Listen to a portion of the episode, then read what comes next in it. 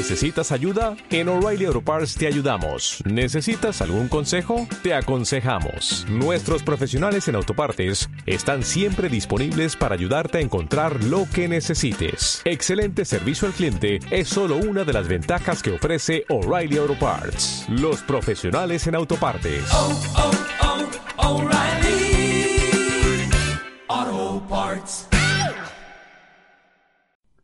Bienvenido a Empresa Online, un podcast para emprendedores, empresarios y personas como tú que a través de la gestión profesional quieren obtener sus resultados económicos y organizativos. Mi misión y el objetivo de este podcast es transmitirte los conocimientos, las habilidades y la mentalidad necesaria para que lo consigas. Mi nombre es Javier Osoro y soy consultor y gestor profesional de empresas.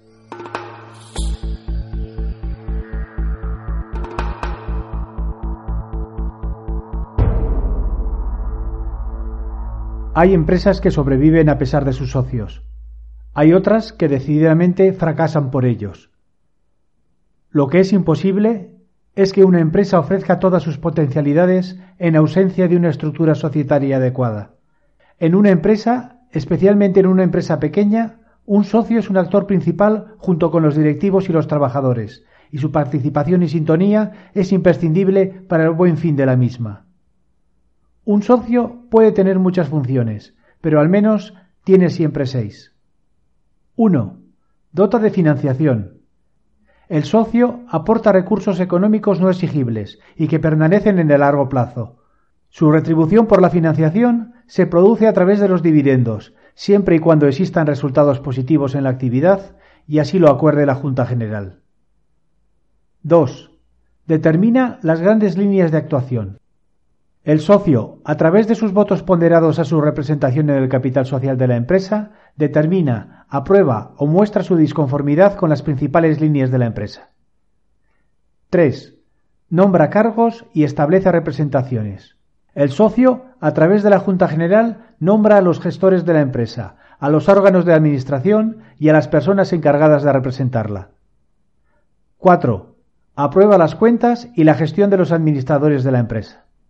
El socio no participa en la gestión del día a día de la empresa, ni debe hacerlo. Su misión es evaluar la gestión realizada, aprobar o censurar los resultados y establecer las cautelas necesarias para validar la veracidad de los datos aportados, en su caso, a través de auditorías. 5. Acuerda alianzas, fusiones, disoluciones o segregaciones. A proposición de los órganos de administración de la empresa o por propia iniciativa, los socios acuerdan las alianzas que suponen nueva entrada de socios bajo cualquier fórmula, así como la partición o segregación de las actividades, de activos y de recursos. 6. Asume los riesgos. El socio responde con su inversión y participación en la sociedad de las responsabilidades y resultados fruto de la actividad.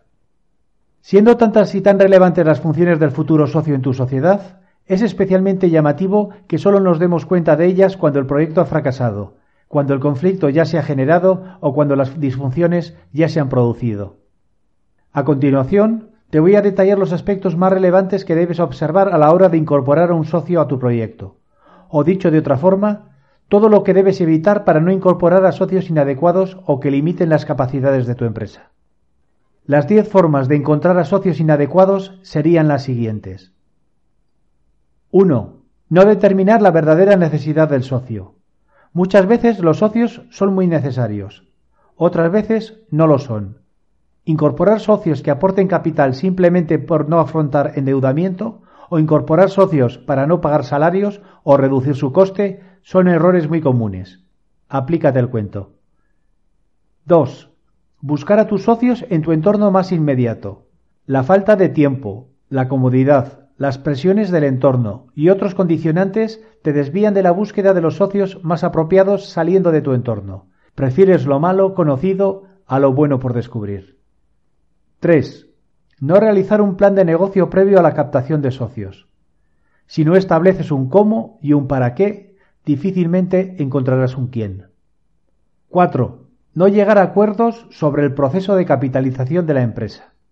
Una aportación inicial genera socios nuevos. Sin embargo, la sociedad puede necesitar aportaciones suplementarias planificadas, que deben ser acordadas con los nuevos socios. 5. No comprobar el verdadero alineamiento del socio con el proyecto. No detectar a socios impostores. Existen muchos emprendedores cobardes que están dispuestos a adherirse a proyectos de otros en los que no creen, antes de generar uno propio. Prefieren ser vagón a locomotora y al final acaban siendo lastre. 6. No establecer el perfil de socio necesario, ni determinar el rol a desarrollar. Existen tres perfiles de socio, el socio capitalista, el socio trabajador y el socio directivo. Es necesario determinar las necesidades previamente a la captación y establecer desde el primer momento sobre quién recaen las responsabilidades principales. 7. No establecer una estructura societaria que evite los bloqueos. Establecer participaciones paritarias, proporcionales, mayorías cualificadas y todas aquellas fórmulas que puedan favorecer igualdades o bloqueos en las votaciones supone añadir riesgos e incógnitas innecesarias a una sociedad. La sociedad debe ser capaz de tomar decisiones de forma ágil. De otra forma, perderá oportunidades. 8. No realizar acuerdos societarios de permanencia, entrada y salida.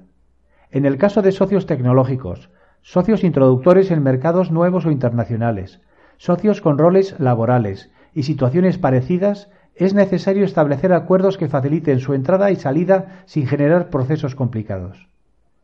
9. No considerar las circunstancias particulares de cada socio antes de su incorporación. Existen circunstancias familiares, sociales, económicas y de todo tipo que pueden condicionar la acción y la decisión de los futuros socios. Hay que estar muy atento a eso. Asegúrate que incorporas un socio, no una telenovela. 10. No respetar los formalismos y los plazos. Obviar las entrevistas, las pruebas, las comprobaciones y otros pasos previos a la incorporación de socios después te saldrá muy caro. No recoger actas de los acuerdos y las decisiones tomadas también. Los que ya llevamos unos años en esto conocemos sobradamente el daño que puede hacer un socio inapropiado en una sociedad. Evítalos en la tuya. Dedícale tiempo a la captación. Fija las posiciones correctamente desde el principio y después adopta una postura exigente en su desarrollo. Será para el bien de todos y especialmente para el de la empresa. Contacta conmigo en javierosoro.com. Este podcast está disponible en iTunes y iBox.